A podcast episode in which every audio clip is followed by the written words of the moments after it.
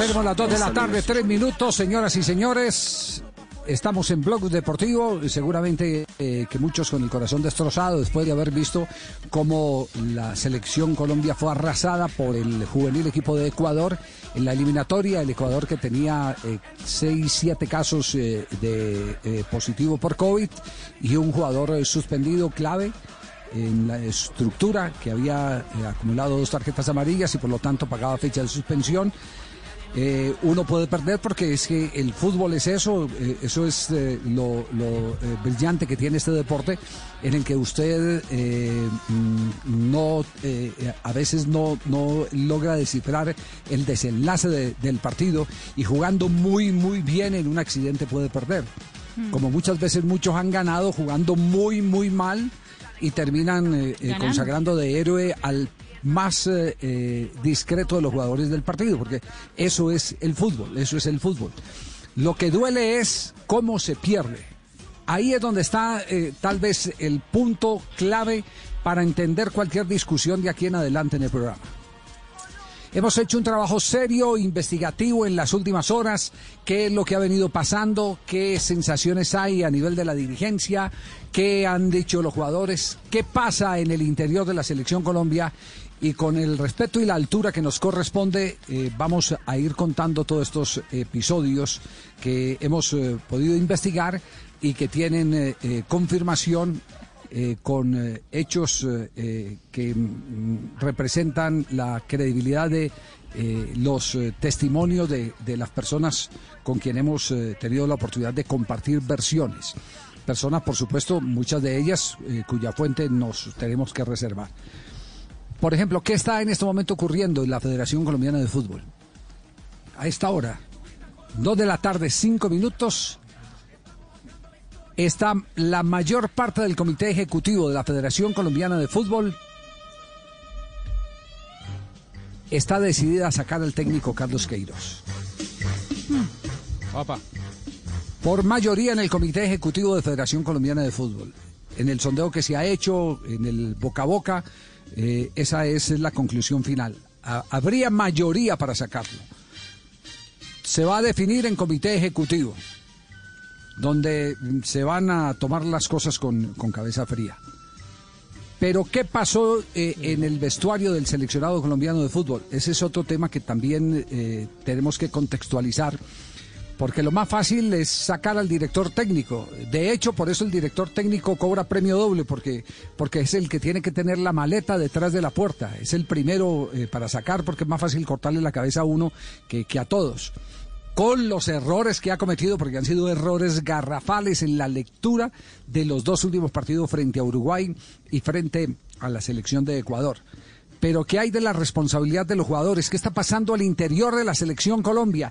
¿Qué ocurre en la intimidad del vestuario del equipo colombiano? Eso es lo que les vamos a contar, lo que hemos podido averiguar porque Queiroz, apenas terminó el partido, se reunió con los jugadores. ¿Qué les dijo Queiroz? ¿Cuál fue la reunión de los eh, jugadores? Una cosa dice Queiroz en la rueda de prensa y otra cosa muy distinta lo que dice en el interior del vestuario. Digamos lo que hay que asumirlo como una responsabilidad profesional. El líder no puede salir a quemar las naves y echar a la hoguera a sus jugadores. Lo que les dice, se los dice de frente y sale Javi. y los, y los defiende a nivel, permítame un instantico Juanjo, y los defiende a nivel eh, público. ¿Qué ha pasado? ¿Qué conflictos se han dado? Atención, que hay grupos enfrentados al interior de la selección. Hubo episodios cuyos protagonistas alcanzaron a irse a las manos en el interior del seleccionado colombiano de fútbol. ¿No es eso acaso una muestra clara, latente, de que Queiroz es un problema, pero es mucho más el problema y al interior del grupo, que este grupo no ha encontrado un líder que por lo menos garantice eh, la paz al interior del vestuario? Esas reflexiones todas hay que hacerlas.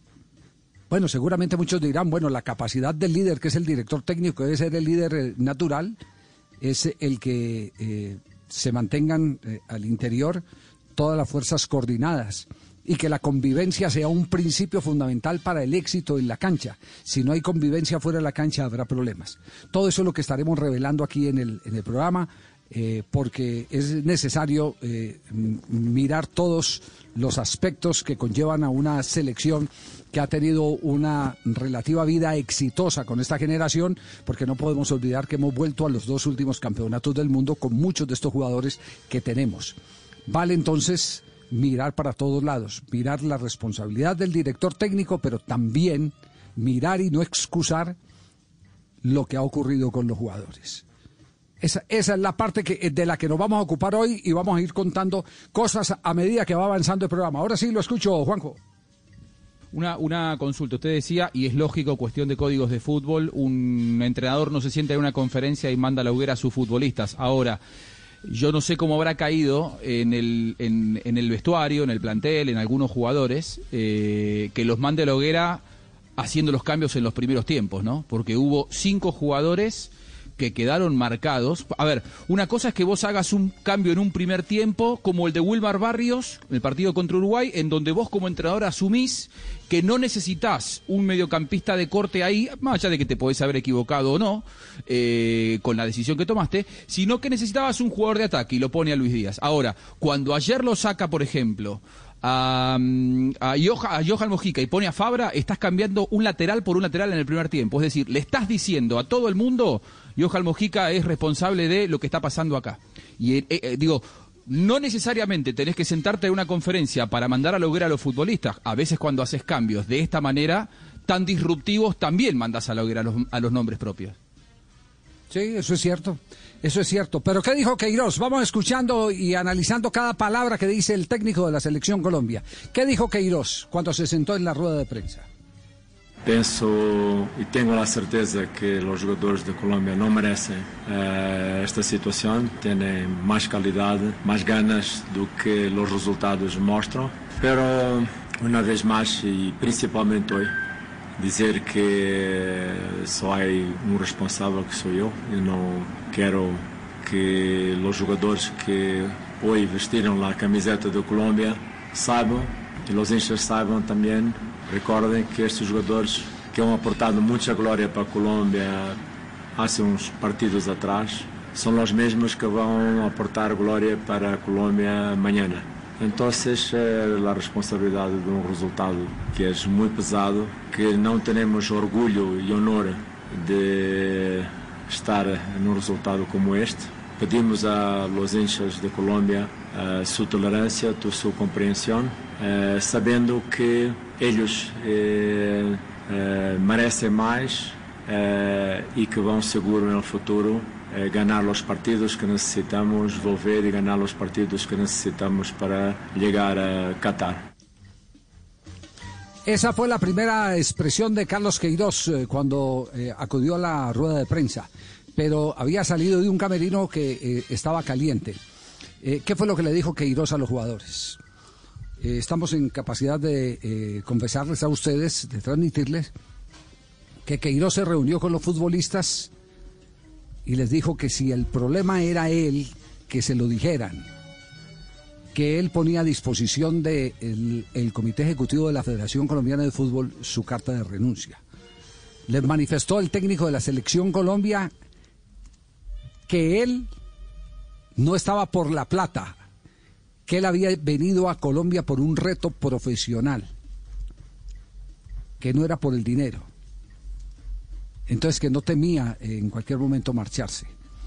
Sabe que tal vez una de las cosas más tristes, porque eh, esto eh, lo contó alguien en el vestuario, y después lo hemos eh, eh, confirmado porque hoy en día uno tiene que hacerlo así, este tipo de versiones, a ver, que, te lo cuenten dos personas y que coincidan las versiones con las dos personas. Chequear y contrachequear. Al, al, camerino no fueron sino jugadores, no dejó entrar a nadie de los directivos cuando enfrentó a los futbolistas. Y ningún jugador se refirió a las palabras del técnico de la selección Colombia. Ningún jugador se refirió a lo que, al reto que les impuso. Si, si el problema es hoy yo digan y pongo a disposición del comité ejecutivo mi carta. O sea, nadie alzó la voz, nadie le dijo el problema. Nadie alzó la voz. Puso la cabeza. hablar era ese. Puso su cabeza en manos de los jugadores. Se nota, hmm. se nota ahí la falta de liderazgo también en los jugadores. Sí, es que ese, es que ese es otro punto, pero le digo que no solo hay que mirarlo, es decir, o de pantalones. Eh, no soporta, no soporta que Queiroz no soporta eh, desde lo táctico y lo técnico, no soporta ningún balance porque fue un desastre en los dos partidos frente a Uruguay y frente a la selección de Ecuador. Eso, eso que quede claro. Pero miremos también qué está pasando adentro de la selección. Sigamos escuchando a Queiroz y vamos soltando eh, detalles de, de lo último que ha pasado en la selección colombiana.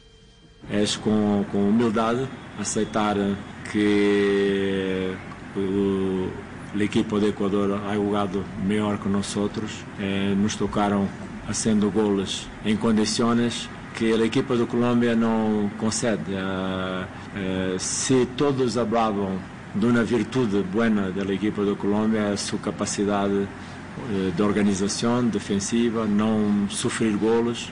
Y en la verdad, hasta las últimas dos partidos, Colombia no sufría golos y ahora súbito eh, nos tomaron mal, pero yo estoy seguro que es eh, posible eh, cambiar y ya en la próxima próximo partido.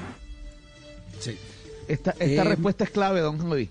¿Sabe por qué? Leyendo entre líneas, porque eso de que Colombia no recibía goles y súbitamente, como por arte de magia, nos meten nueve yo creo que ahí también está mandando un mensaje Queiroz de que algo estaba mal. No, pues es que lo que está mal es la convivencia. Lo que está mal es la convivencia. Por eso, por eso, por eso le estamos diciendo qué, es, qué, es lo que está mal. Sí. Uno de los uno de los aspectos que marcan de alguna manera la madurez de un grupo es ser capaz de consensuar, de discutir, de debatir en la precompetencia eh, aspectos tácticos de convivencia, de reglas, de normas. Ahora, las decisiones importantes se pueden tomar eh, consultando a los jugadores. Las más importantes se toman desde la cabeza del líder. Pero hay algunas decisiones que pueden ser consensuadas, necesariamente consensuadas con los jugadores. Pero si hay un grupo que por detrás le está diciendo y están en eh, eh, incómodos y en desacuerdo con las decisiones del técnico, y cuando el técnico les dice, señores, díganme ahora si yo soy el problema, cuál es el problema, ¿Qué, qué, no están de acuerdo conmigo y vamos a ver si lo arreglamos o si no lo podemos arreglar. Y los jugadores se quedan callados, es falta de madurez y de personalidad. Bueno, Ricardo, eh, esta, esta, eh, yo sé que usted ha estado trabajando también en, distintas fuentes. Eh, en esta vamos a omitir los, los nombres, porque solo nos lo confirmó una fuente, pero no la otra. Y solo vamos a referirnos, el hecho se reconoce, pero no los protagonistas en las dos fuentes. Conocemos, porque conocemos los nombres de esos protagonistas. es decir, porque nos los dio una primera fuente, nos lo entregó una primera fuente. Eh, lo que no es, lo, que no encuentro es el tiempo, el modo y el lugar. Pero hubo un jugador que apercuelló a otro, los dos de nivel internacional lo apercuelló en esta eh, eh, doble fecha de la eliminatoria. Lo que quiere decir que, el, tema ha llegado hasta, hasta irse a las manos en el interior del seleccionado colombiano. Se, se ha minado, Javier, ese ambiente del que positiva y orgullosamente eh, en los últimos años hablamos de una familia que era la selección Colombia. Se, ha minado ese, ese, ese buen andar, esa convivencia sana en un momento determinado y también eso ha hecho estragos en el rendimiento del equipo. Sí, pero, pero, pero no olvidemos que ese episodio ya se presentó también en el 2015.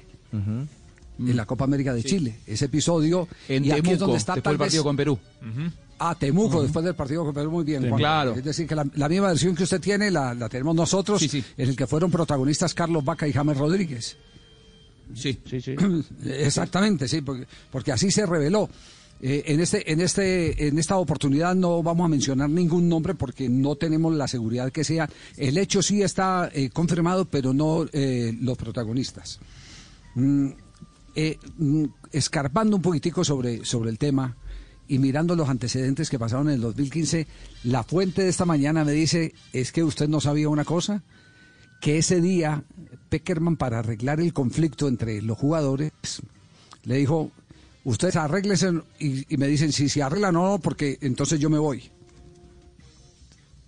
No, no, e, esto para mí es nuevo, que Peckerman se había parado ante el grupo de jugadores en el 2015, después de que termina el Mundial del 2014 eh, con todo un éxito rotundo, que viene una renovación obligada porque eh, había que hacer recambio generacional en la selección Colombia y las cosas empiezan difíciles. Eh, no tenía ni idea, hoy, hoy la fuente me dice, no, es que ya este episodio lo habíamos vivido y Peckerman llegó hasta el punto de decir, si usted no arregla el problema, tranquilo, yo salgo y me voy, yo no tengo problema, yo salgo y me voy. Claro que es muy parecido a lo que está en este momento haciendo eh, Queiroz. Eh, solo, que, solo que en aquella ocasión como que se conciliaron todos, pero en el caso de Queiroz yo no sé si le van a dar tiempo de conciliación a Queiroz, porque el pastel grande eh, para cualquier federación es la presencia en la Copa del Mundo. Y como les dijimos arrancando el programa, en este momento mm, el comité ejecutivo haría mayoría para prescindir de los servicios de Carlos Queiroz tienen un problema adicional y es que no saben por quién reemplazar a Queiroz. Porque, mm. porque algunos dicen, bueno, listo, yo sí me le apunto, pero ¿a quién? A ver, ¿quién quieren que sea? ¿Lo económico no es problema, Javi? Eh, no, no parece. Eh, si habría, habrá que pagar alguna indemnización eh, o no sabemos si evidentemente anoche, esto sí es parte de la noticia, que está por investigarse si evidentemente anoche el técnico Carlos Queiroz, como le dijo a los jugadores en la charla en el vestuario, está eh, eh, planteando también eh, esa situación a nivel de comité ejecutivo. Eso sí no lo sabemos. Estamos enterados que incluso en el avión hubo una reunión anoche en el avión charter cuando venían con los con los capos del equipo, con los jugadores más importantes del equipo. No sabemos qué ha pasado en ese sentido si Queiroz presenta la carta, pues se arreglarán de alguna forma o él facilitará algún arreglo. Y si es una indemnización, no sabemos qué tipo de blindaje tiene el contrato y si hay plata en la federación o no, esa parte también la, desconocemos. Lo único cierto, lo único cierto es que eh, el, vestuario está fracturado. Y fíjese, uno, uno sin, sin necesidad de meter la nariz en esto, ayer en la transmisión del Gol Caracol, cuando, cuando se vino esa vergonzosa goleada, lo que decíamos eh, al aire en compañía de, de Abel Aguilar es, mire, eh, aquí tiene que estar pasando algo al interior, algo, algo está en cortocircuito. O la relación de los jugadores con el técnico o la relación entre los jugadores, pero ahí hay un cortocircuito de ese cortocircuito nos estamos ocupando hoy. Otra declaración de Queiros. Eh, los partidos tienen su historia y cuando un equipo como Ecuador gana y gana con los goles que nos ha tocado hoy, no hay mucho a decir. Uh, felicitar a los jugadores de, de, de, Ecuador por su esfuerzo, pero también dizer una vez más que los jugadores de Colombia están muy doridos, muy sentidos, muy sufridos, muy sufridos con estos dos resultados. Y esto, uh, eu que conozco hoy muy bien los jugadores de Colombia, uh, les va a tocar muy fuerte y seguro que con las ganas, la casta que ellos mostraron en partidos anteriores, eh, nosotros y, y, Colombia va a cambiar y va a mejorar y va a seguro sacar los puntos que necesita para llegar a, a Qatar.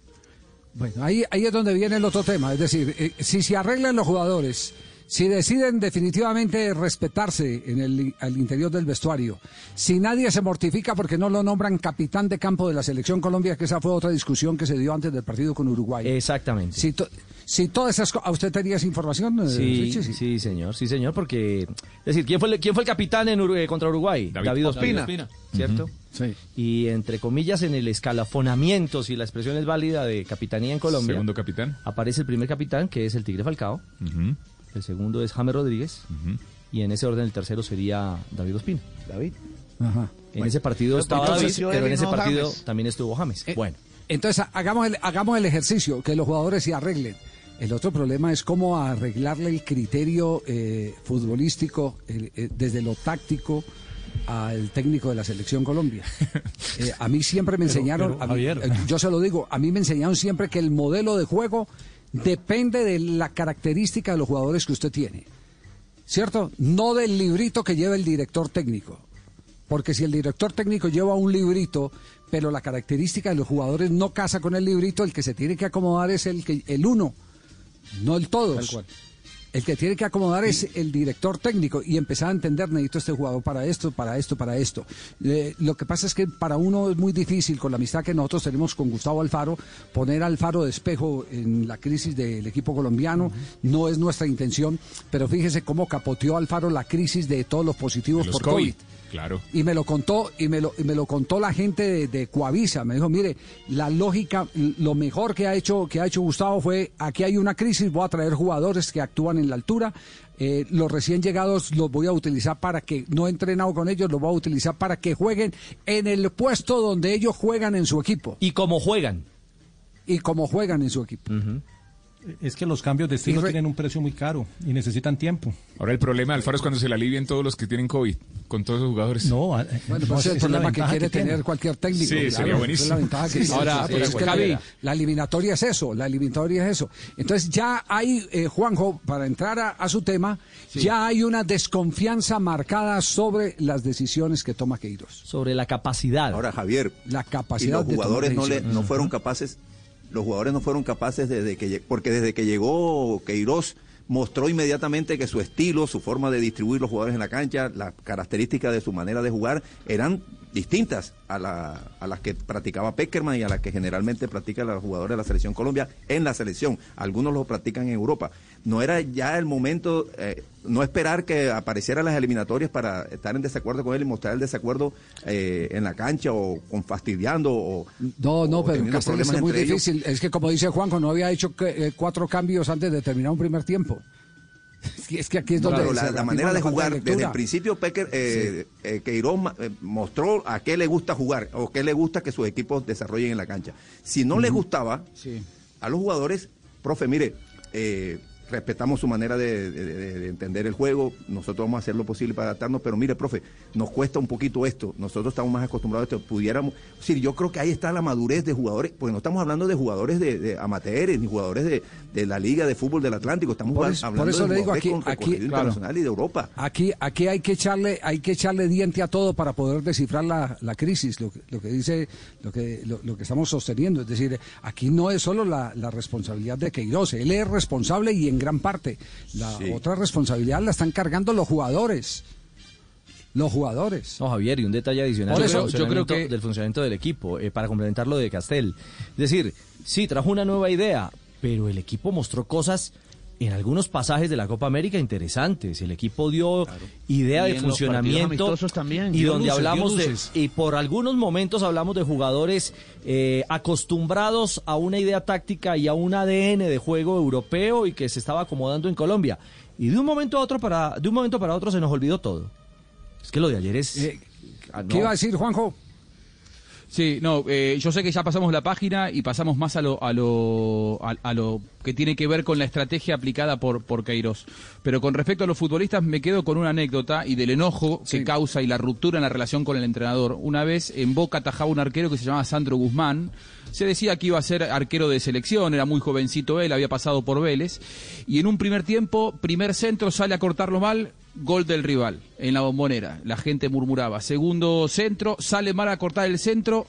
Otra vez gol de cabeza, 2 a 0. Al tercero pasa lo mismo. En el entretiempo, el Bambino Veira, año 97, lo saca.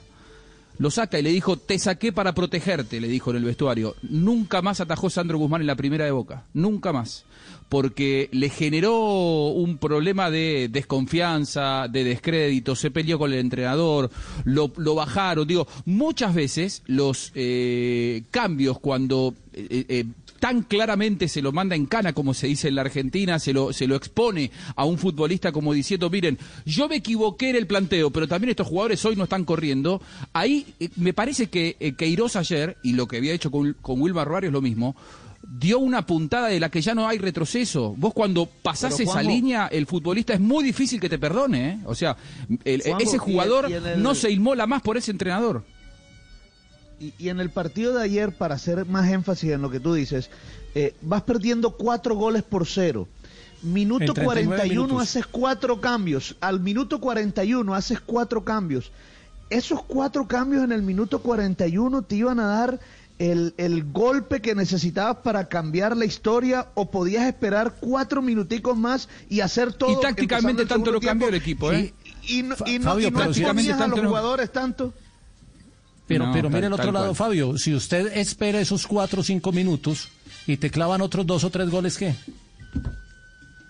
Pero el problema no eran los nombres propios, el problema es cómo salía a jugar Por el eso, técnico. no, yo yo no, lo que, no, lo que, pero lo- que quiero decir para... y, y algún revulsivo es que para que no te terminen de el- tarrear. El, el problema es que, eh, eh, y, ese no será tema de 5 o 10 minutos, es un tema que podemos quedarnos eh, toda una semana hablando, es cómo diseñó las dos últimas nóminas de Colombia para Claro, enfrentar a Uruguay y para a Ecuador. Y yo Nos vamos a un corte sí, comercial, muchachos, porque afortunadamente todavía quedan clientes en el programa. Todavía